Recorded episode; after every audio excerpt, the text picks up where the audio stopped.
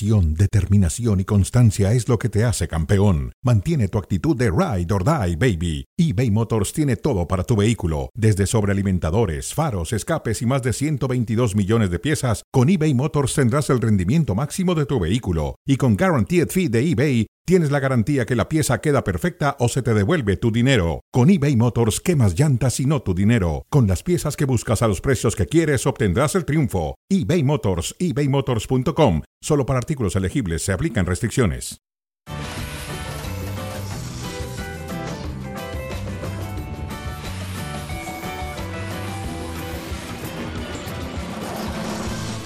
¿Cómo están? ¿Cómo les va? Buenas tardes y bienvenidos a Cronómetro para platicar lo que nos ha dejado la Liga de Campeones de CONCACAF, un equipo mexicano eliminado y de qué forma, cómo cayó Toluca el día de ayer ante el Herediano cuando lo estaba ganando cuatro goles por uno, teniendo dos goles de ventaja como visitante, tomando en cuenta que ese es el primer criterio de desempate, y se lo terminaron sacando al diablo. Estaremos hablando de esto y muchos otros temas a lo largo de los próximos minutos, nada más y nada menos que con el señor Adalberto Franco. ¿Cómo estás? Mauricio? May, ¿cómo estás? Pues con el cariño de ¿Todo tenerte bien? aquí en la mesa de cronómetro. El gusto es mío, ¿cómo andas? ¿Todo bien? Bien, bien. Qué bueno. Los que no andan tan bien son los aficionados del Toluca, Adal. No, ¿cómo no? Bueno, vamos a revisar lo que ha dicho su entrenador Renato Paiva al eh, respecto después de este bochornoso capítulo ante el Herediano. Obvio que es un fracaso, no hay duda. No me escondo en estos momentos, es un fracaso. Más trayendo una ventaja de dos goles por uno. Sí, lo que decíamos, esa ventaja de los goles de visitante. Huerta tiene una pretemporada corta, Max igual. Los estamos gestionando en esfuerzo para tenerlos en eh, Monterrey. Esto con respecto a los cambios y los ajustes que hizo Renato Paiva en el eh, transcurso del eh, partido. A ver, Adal, ¿quién fue el mayor culpable de este fracaso? A ver, partiendo de la base que es responsabilidad de muchos y de todos, obviamente el que tiene mayor porcentaje es el técnico, porque empieza a modificar, porque empieza a hacer cambios, quiere cuidar el marcador, quiere cuidar futbolistas y en ese afán, en esa idea termina por equivocarse y termina por regalar también el partido. Pero el técnico también tiene que tratar de motivar a los futbolistas y decir, señores, ¿qué está pasando? Tiene que darse cuenta de la actitud que están dejando de tener. Por eso ahí es donde el futbolista también tiene responsabilidad y por supuesto mucha culpa. Para mí es el técnico y sobre todo ¿Pero los por qué el futbolistas. técnico? Porque En él el- manda. eh, a ver, en el caso concreto de ayer, ¿por qué el técnico? Él mismo te lo dice. Yo me equivoco porque quiero Bueno, cuidar. ¿Qué quieres que diga? ¿Que salga a la conferencia de prensa y diga mis futbolistas no sirven para maldita la cosa? Bueno, me estás Pues preguntando. no. Te estoy contestando. Bueno, por eso dime, desde tu punto de vista de Alberto Franco, si Ya tú hubieras dije. estado en los zapatos de Renato Paiva. ¿qué hubieras hecho? A ver, dicen que el 2-0 es el resultado más engañoso en la historia del fútbol. Pero es, es, que es no, un cliché. pero es que no, pero es que no era 2-0. No, no, ol- ol- olvídate olvídate del del 2-0, global, era olvídate- no, no, olvídate 4-1. del global. Era 4-1. No, no, No, te puedes olvidar del global porque es una serie de 180 minutos. Dime, por favor, Mauricio, ¿tú pero qué el, hecho? el- el Bueno, futbolista está metido en el partido, ¿Qué hubieras está hecho? de lleno ahí, lo está ganando 2 a 0 y ese es el problema, que piensa como tú, ah, sí 2 a 0, pero pensando también en, en lo que hicimos de visita, ya está resuelto. Ese es el problema. Tú no puedes encarar un partido pensando en el global, no puedes. Es un error, es una falta de concentración, es una falta hasta de profesionalismo. Tú nunca puedes pensar en el marcador global. Estás jugando ese partido, no la serie, ese momento. Y cuando te olvidas y cuando te vas, regalas. Por eso, ¿tú qué hubieras hecho? En cuanto tú ves que el equipo está aflojando, tiene que dar una sacudida el entrenador. ¿La sacudida? ¿A qué te refieres con la sacudida? ¿Cambios? Pega- cambios, Los hizo. Los pega- hizo. sí, y Se mal. ¿Por qué Y mal? mal. Es que, ¿por qué me dicen que hizo los cambios mal? ¿Qué hubieras hecho tú? Ahí están los cambios. Robert Morales por el Gacelo López. Delantero por delantero. Es lo que tiene, ¿eh? Eso es lo que tiene. Maxi Araujo por Tony Figueroa. Ok, Y no, no, es puedes muy, llegar a ¿No es cuestionar. muy temprano? Espérate, ya deja el nombre y la posición, da igual. Ve el minuto. ¿Cómo va a ser Ve el temprano minuto, si es muy ganada la temprano. serie, Adal? Bueno, está bien. La, la tiene ganada, ya está. Va a jugar. Valver Huerta por. Piñuela, central Va- por central. Alexis minuto. Vega por Meneses. Extremo de características ofensivas por extremo de características ofensivas. Baeza, que es más un volante de recuperación por Marcel Ruiz, que es un volante más de corte ofensivo. ¿En qué se equivocó Paiva? Ahí te va otra. No, discúlpenme. De- desaprovechó una ventana. ¿Cuál discúlpeme? Desaprovechó una ventana. Hizo cinco futbolistas en dos, en dos ventanas. Desaprovechó otra. Si realmente quieres manejar el partido inteligentemente, Pero si ya están hechos los cinco cambios. por eso no haces, no haces en un cajón tres y luego en otro dos. Tienes tres ventanas, Pero claro que haces en la primera ventana, haces tres pensando ¿Por ya en el partido contra Ah, Monterrey. le salió muy bien. Le salió muy bien. Pero ¿qué técnico no lo y a hace? ver cómo le va con Monterrey. A ver, ¿eh? Adalito, ¿qué A ver cómo le va Adal, con Monterrey. a ver, a ver, Entonces, para ¿qué- ti no tiene culpa el técnico. Para mí muy poca. Ah, muy poca. Muy poca. Caray. Para mí los futbolistas, a esos que les gritaban ayer desde la tribuna, Sí. jugadores, esos, los que también les gritaban la que bien. se vayan todos, que no quede ni uno solo, esos tuvieron muchísima responsabilidad en la cancha. Bueno, a ver, ¿quieres entrar a ese tema? Vamos justamente con el tema de Volpi, a quien le cantaban esa canción que a ti tanto te gusta y que tanto entonas. Volpi tiene experiencia para no reaccionar, no es fácil mantener la calma, se está señalando un jugador de forma injusta. Y tiene que entender que justo no los aficionados, ojo, eh, tienen derecho a la crítica y más cuando pierdes una eliminación como hoy. ¿Fue injusto el trato de la afición? No, no fue injusto. Yo entiendo también el, el- el desahogo por parte del, del aficionado, la frustración, el saber que tenías la calificación a la siguiente ronda, que llevas mucho tiempo sin poder trascender a nivel internacional. Y bueno, pues lo primero que hace el aficionado es descargar toda esa frustración en los que te representan dentro del terreno de juego. Pero acá fue son directo al. Volpi, ¿eh? Y a- entre ellos uno que se equivocó, que fue Volpi. Ahora, ya, ya traen algo con Volpi. ¿eh? No, no es nada más, ayer tiene que ver en el tercer gol, eso es inobjetable. Y ya la afición trae ahí un pleito con el, con el guardameta. Sí, yo a ver, creo que la palabra es entendible, ¿no?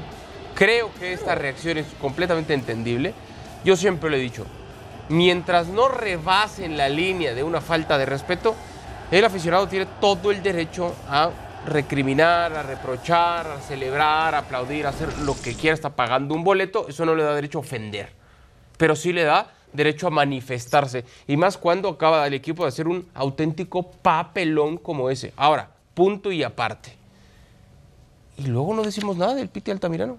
No, y, por y no reconocemos el trabajo No, del rival. No, claro, claro que hay que reconocer y Ah. mucho lo que hizo el Herediano, claro que hay que reconocer y mucho el trabajo del Piti Altamirano, y, pero aquí de lo que tenemos que hablar Porque- primero es de la sorpresa, ¿no? Y la sorpresa es que Pero haya oye, es que caído ese, es- como ese es un error que solemos cometer. Uh. Pensamos que solo juega un equipo.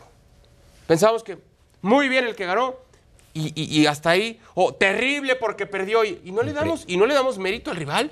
Estaba 2 a 0. Adalito. Estaba hundido. ¿Cuántos de diferencia decías tú en el global? Papito. Y luego lo termina sacando. Muy bien el Piti Altamirano. Acá en una liga donde Papito. estamos encantados con Papito. técnicos extranjeros, viene el Piti, levanta la mano y dice, señores, acá estoy, ¿eh? Muy bien. Papito, eh, ayer el Herediano 60 minutos se caían solos. Pues evidentemente O sea, no es. Está bueno, entonces tenemos que hablar primero, de, tenemos que hablar de primero del Toluca. Y cuestionar lo del Toluca. Ya después entonces le, le- le Pero reconocemos. tú no dijiste nada, nada del Piti, Lo nada. lo dije. ¿Cuándo? Bueno, que se vaya Gago y pongan entonces mañana al Piti Altamirano en Chivas. No, no. Entonces, Que se vaya para y que pongan al Piti Altamirano en Toluca. Ah, bueno, tú, tú no lo quieres en Chivas, Ah, pero no. sí en Toluca. No, ahorita va muy bien. Ahorita va muy bien. No te entiendo. Chivas. Bueno, Rayados, Rayados de Monterrey, el eh, mejor equipo mexicano en esta Liga de Campeones de CONCACAF, Adal. Mm, sí. Uy, Tampoco no. una No, maravilla. No te noté tan convencido, ¿eh? Porque yo sigo, yo sigo esperando mucho más de estos rayados. Y el rival era muy flojo. El rival era accesible. Y, y es cierto, resuelve bien, sin mayores inconvenientes.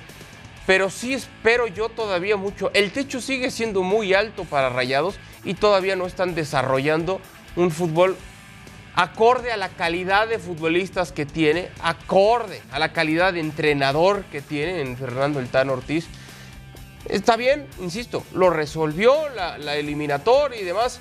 Yo espero todavía un mejor accionar porque tiene para mucho más rayados. ¿eh? Sí, yo estoy de acuerdo. Este, este equipo de Rayados que en las últimas jornadas de Liga o en estos partidos de, de Conca Champions o de Liga de Campeones de CONCACAF gana los partidos, pero que sigue faltando ese buen funcionamiento, no ese Y salto de ¿eh? calidad. No es poquito, que es digas, bastantito. este equipo me agrada, este equipo tiene variantes, este equipo es sólido en defensa, este equipo está bien equilibrado.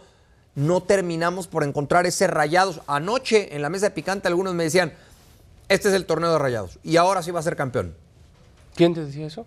En la mesa de picante. No, pero no te pregunté en qué mesa, dije quién. No me acuerdo si fue Javier o fue Ricardo. Ok. Este, Te o el propio. Paco. El, eh, Paco. Paco lo dijo también. Ok. Yo, yo de verdad es que no termino por encontrar. Ojo, que sé del, de la calidad y del gran plantel que tiene Rayados. Pero no termino por encontrar ese partido que yo lo ponga ahí en el marco y diga, este es el ejemplo de un partido perfecto. No. Yo me atrevo a decir que lo que llevamos de temporada, todavía Rayados no ha dado su mejor partido. ¿No? ¿De acuerdo? Y está todavía lejos, ¿eh? O sea, si hablamos de un 100% en el techo futbolístico, yo le daría todavía un, Pero lo, pero lo que son las cosas, ¿no? un 70. de los tres candidatos al 65. título, ninguno tiene un, un buen partido, un partido redondo. ¿Solo hay tres candidatos al título? Para mí hoy sí. Mm, caray. Bueno, está bien. No, está bien, está bien, está bien, no te molestes, está bien. ¿Para ti cuántos? ¿Quieres poner a 16 candidatos al título o cuántos? No, pues todos los que pasan a la liga ya tienen posibilidad, casi siempre el fútbol No, no, yo, no hablé de posibilidades, hablé de Ah, bueno, candidatos, al candidatos, título. Candidatos, siempre, siempre aventar al América. La racha de las eh, Chivas Rayadas del eh, Guadalajara, obligados a su sexta victoria consecutiva, sería la pregunta. Aquí vemos eh, lo que lleva hasta el momento Fernando Gago contra Toluca, contra San Luis, contra el Forge, contra Juárez, otra vez contra el Forge, todos estos ganados. Van contra Mazatlán esta noche. Pareciera un rival a modo, Adal. ¿Obligados o no a la victoria? Sí, por supuesto, obligados. Obligados, aunque tú peluceas a, a- la racha de Guadalajara, porque peluceas a su vez a los rivales a los que ha vencido. Pero eh, Chivas tiene que enfocarse en jugar bien al fútbol y a partir de ahí entonces conseguir el resultado, sin importar el que esté enfrente. En el papel, claro, parten como amplios favoritos. Sé que les encanta ponerle etiquetas. Hay que exigirle. Nadie le exige. Sí, ahí está, tranquilos. Hoy es el obligado, el favorito, y Guadalajara. Es más, a Gago ni le interesa esta sexta victoria consecutiva en cuanto a un arracho, a un dato. Eso no le interesa. Lo que quiere es que su equipo siga evolucionando, Sí. siga creciendo. Le da igual si son 6, 8, 45. Y te digo algo, lo está logrando. Lo está logrando. Hasta ahorita sí. Lo está logrando con un muy buen funcionamiento, con su, con su propuesta que a mí, a mí me agrada, que esa la vengo elogiando desde Aldo Civi. Y, y- y yo por eso encontraba en Fernando Gago un perfil eh, correcto, indicado para dirigir al Guadalajara, porque en Aldo Civi tenía un plantel con muchos jóvenes, justo, muy justo, modesto, lejos de las mejores plantillas del fútbol argentino, y le sacó provecho. Como lo Entonces, está haciendo ahora. Tenía la capacidad suficiente para sacarle provecho a un equipo y un plantel como el del Guadalajara, que tampoco está cerca Sí, de las grandes plantillas que hay hoy por hoy en el fútbol mexicano. Y en ese sacarle provecho siempre ha plasmado muy bien su idea de juego. En Aldo Civi, en Racing, y ahora lo está haciendo con el conjunto del Guadalajara. Y ojo, yo agregaría, ojo, esto para que no se nos olvide. Poniendo y debutando a Jóvenes. jovencitos. Sí. No, no, no, no es, ver, es- no es sí, es porque que- no nomás es cualquiera debuta, eso no es cierto. Eso que cualquiera debuta no, es cierto. Me parece, me parece fantástico eh, eh, la intención y la idea por parte de Gago de debutar jóvenes. Para mí, no nos tenemos que enfocar tanto en el que debuten jóvenes. Yo mañana llego, agarro a uno de 15 años, lo pongo aquí, digo, yo lo debuté en cronómetro. Sí, ¿De qué sirve si llega aquí a cronómetro y no vuelve a la televisión en su vida? Pero- de nada. Pero, pero eso, Yo lo que esa digo es es, plática de no- pasado mañana. No, no, no. no. O sea- no, pero es que, es que no es solo. Creo que, de creo que ese error cometemos de repente en el fútbol mexicano. Hay que debutar a jóvenes. ¿Están para debutarlos? Bueno, pues los que ha debutado han jugado bien o han jugado Eh, mal. ahora, eh, pe- pero preocupémonos no por el debut, preocupémonos por la consolidación de ese joven. Es que, es que todavía está aprendiendo, a- está terminando de gatear. Apenas da sus primeros pasos y ya queremos que corra. Sí, pero, me- pero, No, pero, pero mi- pero mis hijas. no- Aplaudémosle, Sí, que ya dio sus primeros pasos sin que le agarramos la manita al bebé. Luego vemos si corre. Exigimos demasiado. Por eso vamos a exigirle también al América, que me imagino en su siguiente compromiso frente al América es, pero muy, muy superior. A ver, en pantalla, Contra cómo Pachuca. llega el balance, perdón, contra Pachuca, cómo llega el, el- el balance tanto de Tuzos como de Águilas. Tuzos que hasta hace no mucho fue líder, ¿no? Como América también en su momento. Pero yo me imagino que es muy superior en este partido el América, ¿no? Muy superior. América Pachuca. No, para mí no. Para mí muy superior no lo es. Y, y- y partiendo de la base de que hoy no encuentro yo a los futbolistas del América bien físicamente. Pero no decías que de los tres candidatos. Pachuca es de, de esos tres candidatos al título para ti. No terminé ni siquiera de... No te interrumpí. Pachuca para ti es de los tres favoritos al No. título. No. ¿Y entonces por qué no es tan superior si América sí es de los tres favoritos para ti? Porque en funcionamiento sí puede ser superior hoy Pachuca. En plantel no. Y esto se gana nada más por plantel. Bueno, pues ve los últimos torneos. Ah, O sea, aquel que, aquel que me dice, no, es que ya en, en- en el fútbol mexicano cualquiera le gana a cualquiera y cualquiera es campeón. Eso dejó de pasar hace mucho. Mucho. ¿Sí? ¿O no? No, no sé. ¿Por qué le ganó, una- ah, ¿por qué le ganó Tigres a Chivas? La final. Porque Guadalajara se apanicó en los últimos minutos, porque regalaron un penal en los últimos minutos, Ajá. Porque ¿Y todo eso fue se por absorbió el nerviosismo. ¿Y todo eso fue por qué? Por la experiencia del plantel de Tigres. Plantel. Sí. Claro. Y entonces en la fecha 16, 17 puede Pachuca estar jugando muy bien, pero vamos a decir, pesa más la experiencia o el plantel que tiene América, pesa más la experiencia o el plantel que tiene Rayados o Tigres y hablamos de los mismos tres. Pero- para mí es así, o sea, no, o- olvidémonos, de- o- olvidémonos del romanticismo ¿Por ese qué? de que en el fútbol ¿Por mexicano qué? cualquiera le gana a cualquiera. ¿Por no qué? es cierto, porque no es cierto. ¿No, no es cierto? Ok, ¿tú le dabas posibilidades a ese torneo a Guadalajara para ser finalista? ¿No? ¿Y entonces por qué le ganó a todos los que le ganó en la liguilla? ¿Y de qué Incluido sirvió? ¿Pero de qué No, sirvió? entonces no me digas que eso es mentira de que cualquiera le gana a cualquiera, porque un cualquiera como Guadalajara le ganó a otro cualquiera como la América. Es entonces sí, es verdad. ¿Cómo va a ser mentira? mentira. Si pasó en cuartos, si pasó en semifinal y casi pasa en la final. ¿Por qué va a ser mentira? Sí, pero no fue campeón. Ay, por 15 Para mí, el- minutos, Mauricio, por 15 minutos. Ah, bueno, entonces para próxima que duren los partidos 75, a ver si así es Sería campeón. una buena idea hay que decirle Infantino. Bueno, mm, respondiendo a esta pregunta y volviendo al tema, ¿no? Porque siempre lo desvías, eh, yo no veo muy superior a. a- ¿Estás abriendo el paraguas el, para el fin de semana? No. ¿Quién va a ganar? Para mí lo va a ganar América. Por poquito, pero lo va a ganar. Por poquito. Sí. Por poquito. Sí, sí, ahí Ok. apenitas. Perfecto. Venga, Vamos con eh, Cruz Azul. Tigres terminará con su racha victoriosa. Mira lo que lleva Tigres, ¿eh? Contra Mazatlán ganó, contra Tijuana ganó, contra Querétaro ganó, contra San Luis ganó.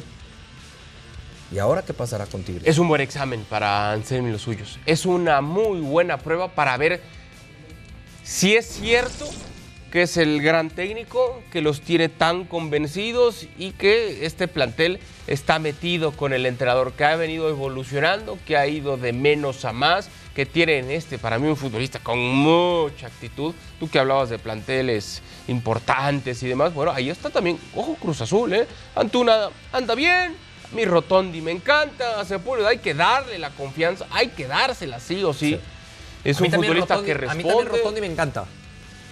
¿Lo va a utilizar Anselmi como lo ha utilizado hasta el momento? Yo creo que Mm, sí. Debería. Contra Tigres. Debería.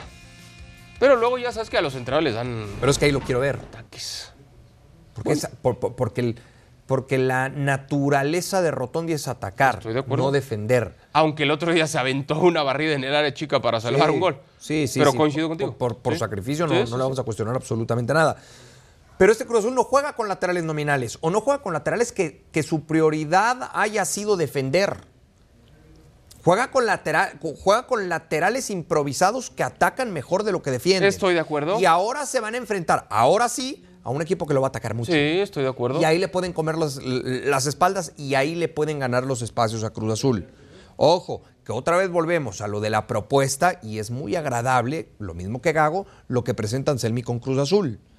No juega con un volante de recuperación de corte defensivo. Bueno, ¿para ti quién lo va a ganar? Juega con Charlie, juega con Farabelli. Para ti, Contra Tigres para ti, te ¿quién lo pueden gana? comer el medio campo. ¿Para ti quién lo gana? Para mí lo va a empatar. Empatito. Está bien, te la compro. Te la compro. Bueno, vamos a ver entonces qué pasa este fin de semana con la jornada del fútbol mexicano que arranca desde esta noche. Pausa y volvemos para platicar con Mbappé. ¿Qué tiene que hacer el Madrid o qué ¿Vamos tiene que hacer? Mbappé para adaptarse al Madrid?